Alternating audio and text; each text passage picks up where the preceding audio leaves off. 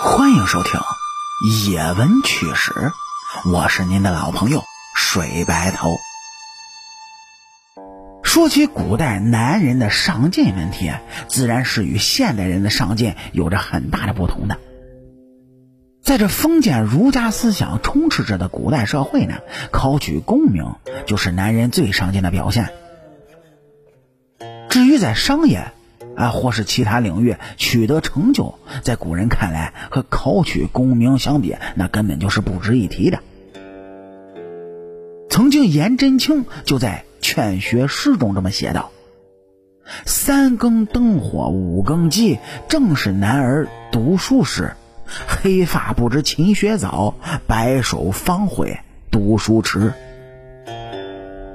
所以，古代那些真的想要勤学考取功名的读书人，如何能够错过夜晚这宁静的大好时光呢？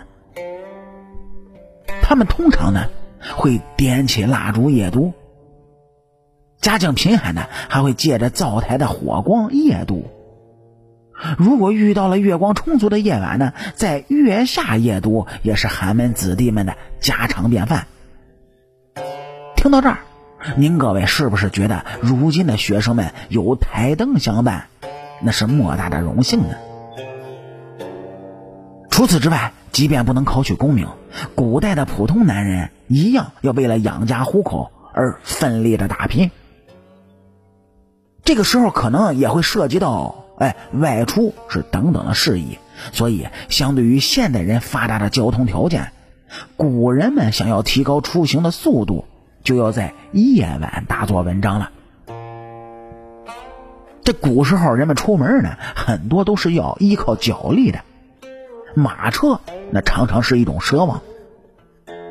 而在夏日的白天炎热且暴晒的情况下，赶路是很艰难的事儿。所以啊，很多古人呢都会选择在相对凉爽的夜晚摸黑前行。无论是出门办事儿。还是靠脚力养家糊口，这一点呢，古人也的确比现代人更加的艰苦上进。您各位如果以为只有古代男人在晚上这么上进，那肯定是大错特错了。古代的女人夜晚上同样上进。对于古代女人的上进问题呢，与现代女子啊那是有点不一样。您各位也知道，古代普通女人一般情况下呢是不能抛头露面的。在古人的理念里面，女人一生的首要大事就是将家给操持好。只要能让家人生活安稳兴旺，那就是女人一生追求的目标。所以啊，古代女人在夜晚很多时候呢，还要勤劳的做着各种的家务，比如。洗衣织布、缝缝补补，照顾病重的家人。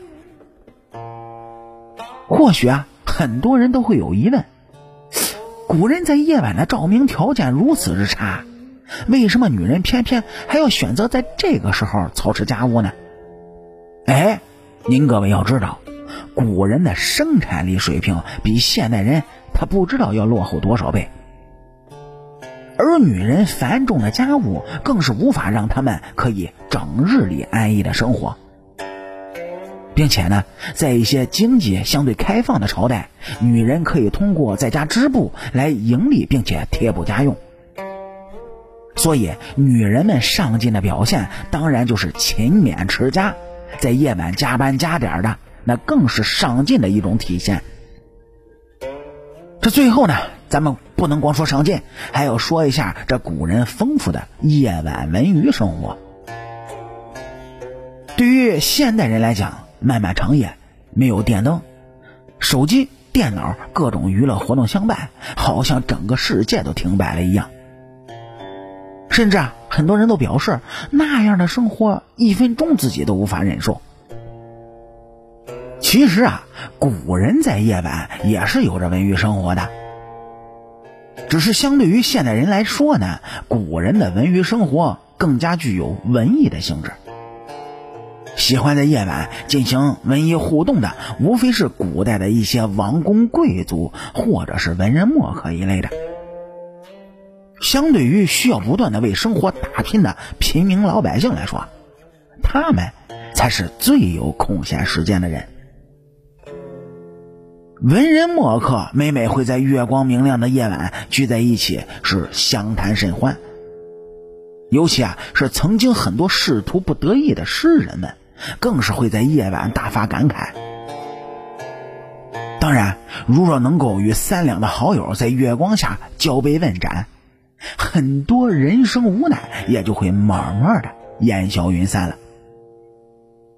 而相对于文人墨客，最有资本在夜晚大肆娱乐的，还要数那些达官贵人们。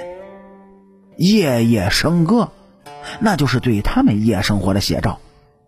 不过，这一种夜生活方式就不是上进的表现了，甚至在很多文人墨客看来，这才是一个国家开始走向衰败的亡国之兆。